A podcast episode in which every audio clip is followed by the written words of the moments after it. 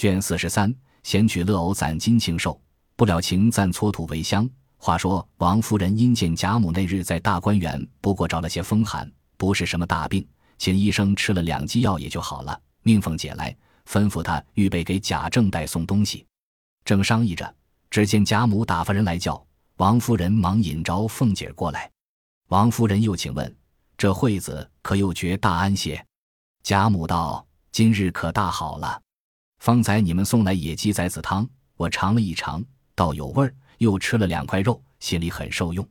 王夫人笑道：“这是凤丫头孝敬老太太的，算她的孝心钱，不枉了素日老太太疼她。”贾母点头笑道：“难为她想着。若是还有生的，再炸上两块，咸劲劲的，喝粥有味儿。那汤虽好，就只不对稀饭。”凤姐听了，连忙答应，命人去厨房传话。这里贾母又向王夫人笑道：“我打发人找你来。”不为别的，初二日是凤丫头的生日。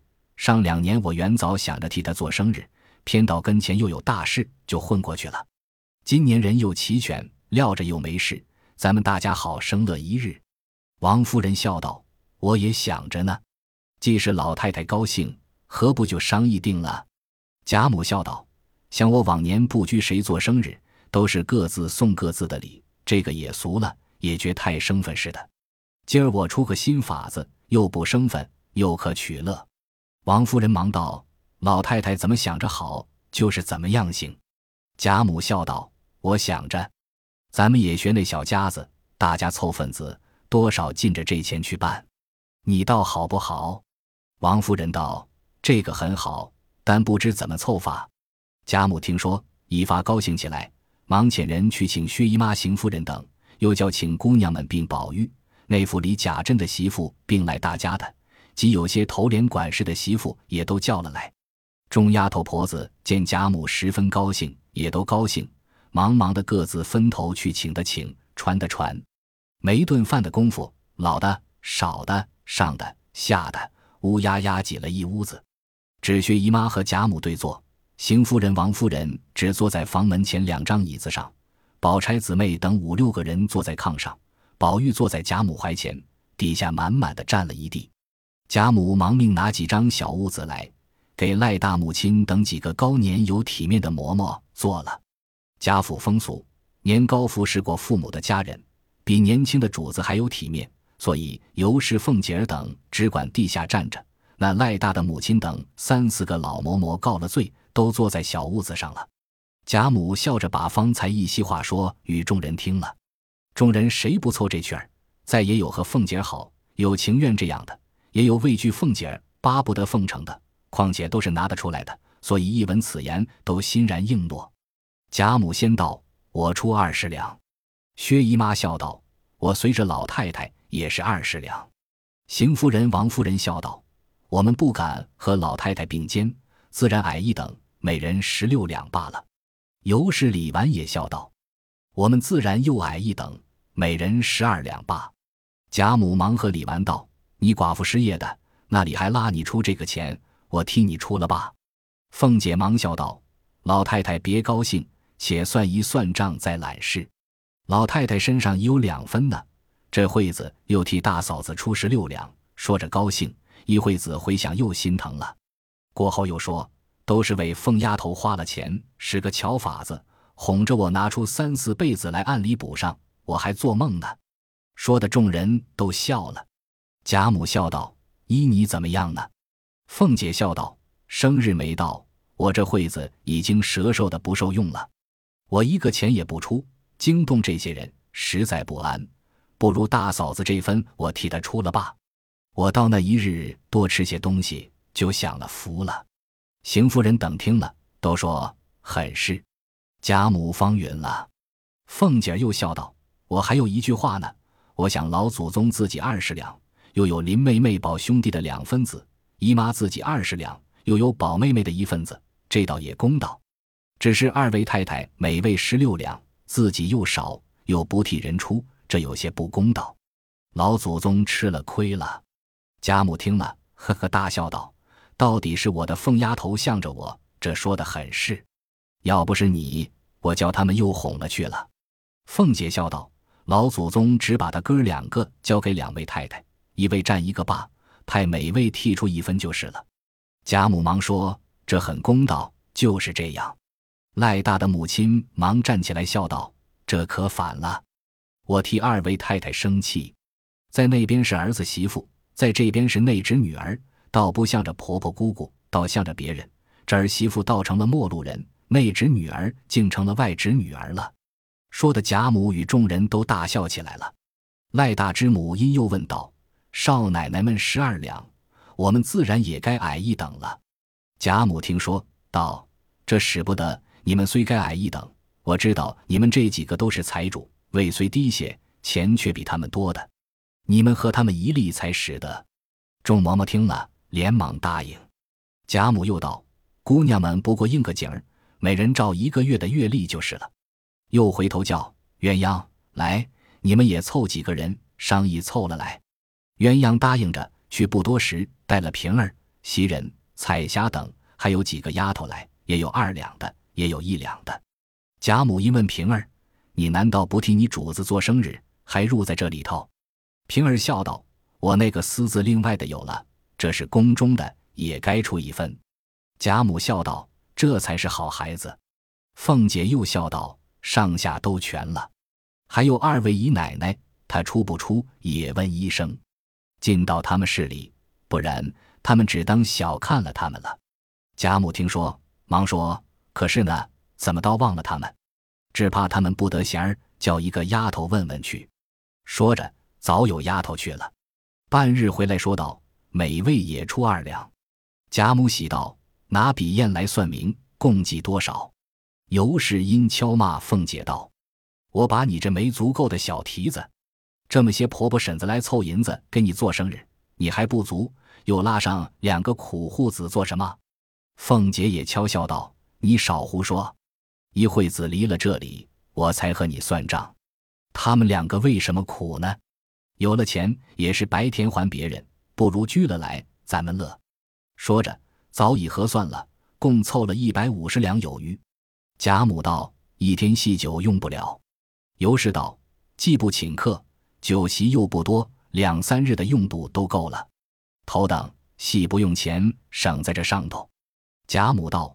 凤丫头说：“那一般好，就传那一般。”凤姐道：“咱们家的班子都听熟了，倒是花几个钱叫一班来听听吧。”贾母道：“这件事我交给真格媳妇了，越发叫凤丫头别操一点心，受用一日才算。”尤氏答应着，又说了一回话，都知贾母乏了，才渐渐的散出来。尤氏等送出邢夫人、王夫人二人散去，他往凤姐房里来商议怎么办生日的话。凤姐儿道：“你不用问我，你只看老太太的眼色行事就完了。”尤氏笑道：“你这阿兀也推行了大运了。我当有什么事叫我们去，原来单为这个，出了钱不算，还要我操心，你怎么谢我？”凤姐笑道：“别扯臊，我又没叫你来，谢你什么？你怕操心，你这惠子就回老太太去，再派一个就是了。”尤氏笑道：“你瞧他。”兴的这个样，我劝你收着些儿好，太满了就出来了。二人又说了一回方散。次日将银子送到宁国府来，尤氏方才起来梳洗，因问是谁送过来的。丫头们回说林妈。尤氏便命叫了她来。丫头们走至下房，叫了林之孝家的过来。尤氏命他脚踏上坐了，一面忙着梳洗，一面问他这一包银子共多少。林之孝家的回说：“这是我们底下人的银子，凑了先送过来。老太太和太太们的还没有呢。”正说着，丫头们回说：“那府里太太和姨太太打发人送份子来了。”尤氏笑骂道：“小蹄子，专会记得这些没要紧的话。昨儿不过老太太一时高兴，故意的要学那小家子凑份子，你们就记得到了你们嘴里当正经的说，还不快接了进来，好生待茶，再打发他们去。”丫头们笑着忙接银子进来，一共两封，连宝钗、黛玉的都有了。尤氏问：“还少谁的？”林之孝家的道：“还少老太太、太太、姑娘们的，我们底下姑娘们的。”尤氏道：“还有你们大奶奶的呢。”林之孝家的道：“奶奶过去，这银子都从二奶奶手里发，一共都有了。”说着，尤氏梳洗了，命人伺候车辆。一时来至荣府，先来见凤姐。只见凤姐已将银子封好，正要送去。尤氏问：“都齐了腰？”凤姐笑道：“都有了，快拿去吧，丢了我不管。”尤氏笑道：“我有些信不急，倒要当面点一点。”说着，果然按数一点，只没有李纨的一分。尤氏笑道：“我说你闹鬼呢，怎么你大嫂子的没有？”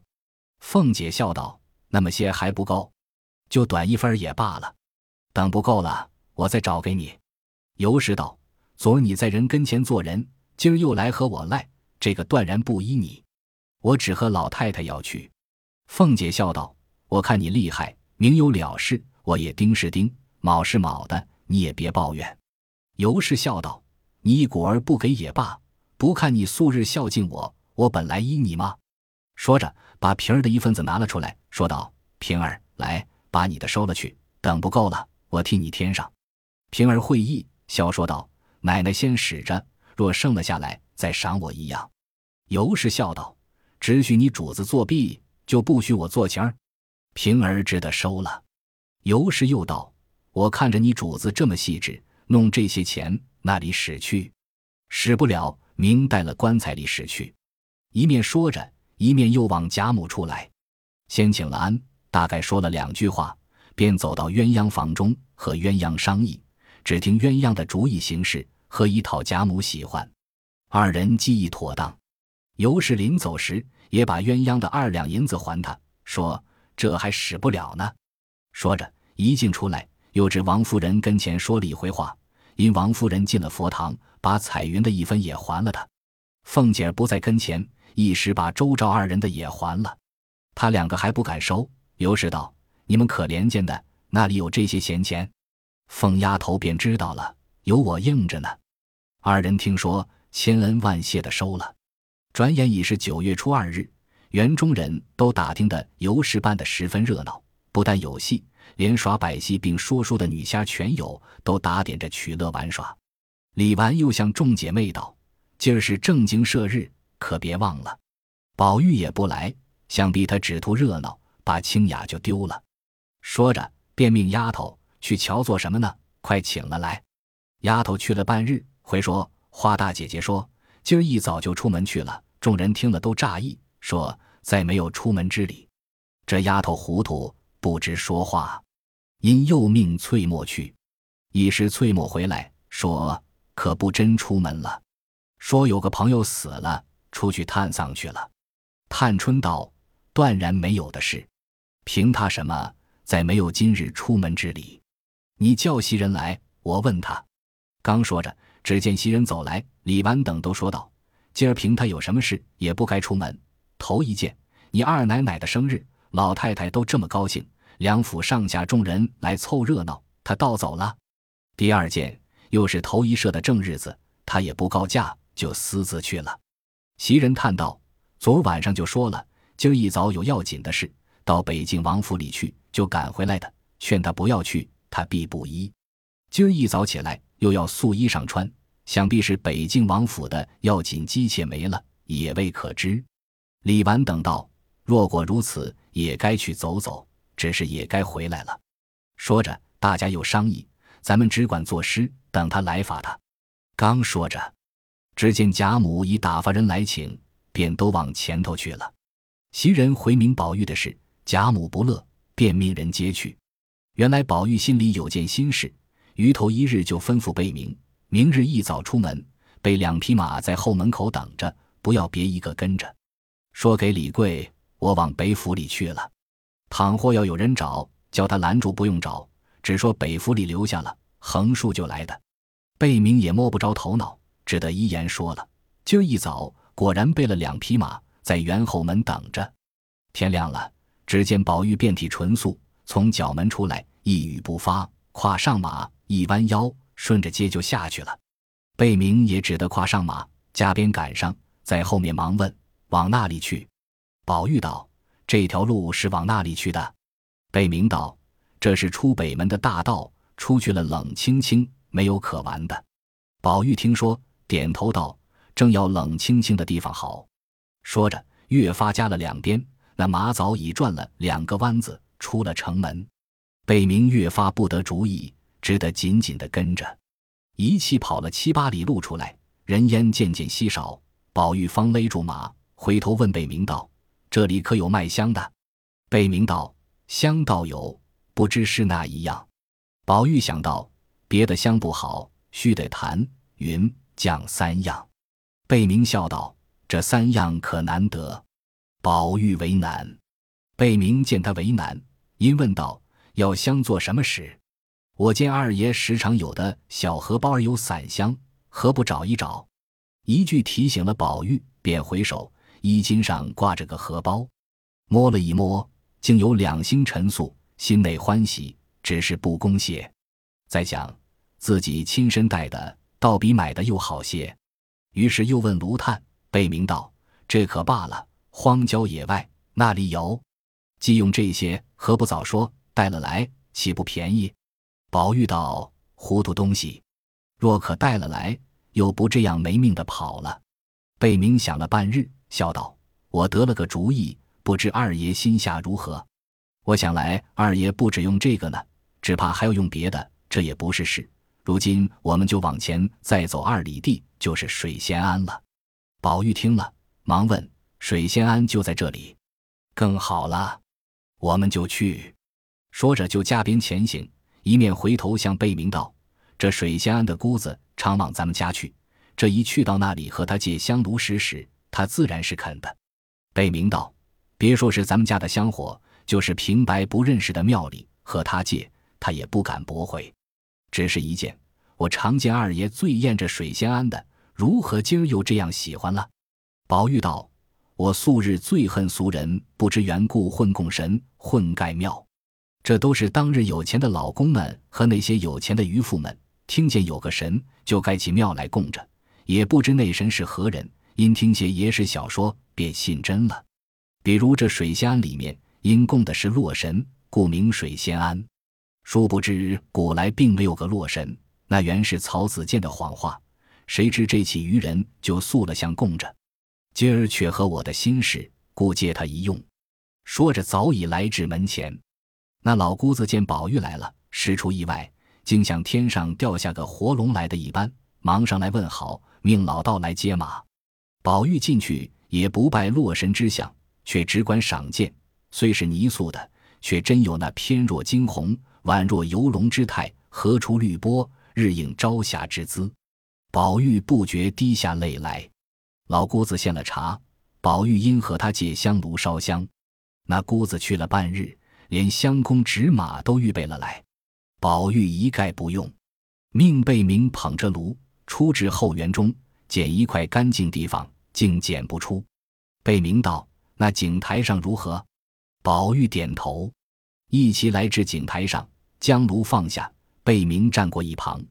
宝玉掏出香来焚上，含泪施了半里，回身命收了去。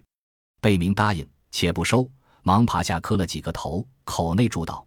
我贝明跟二爷这几年，二爷的心事我没有不知道的，只有今儿这一祭祀没有告诉我，我也不敢问。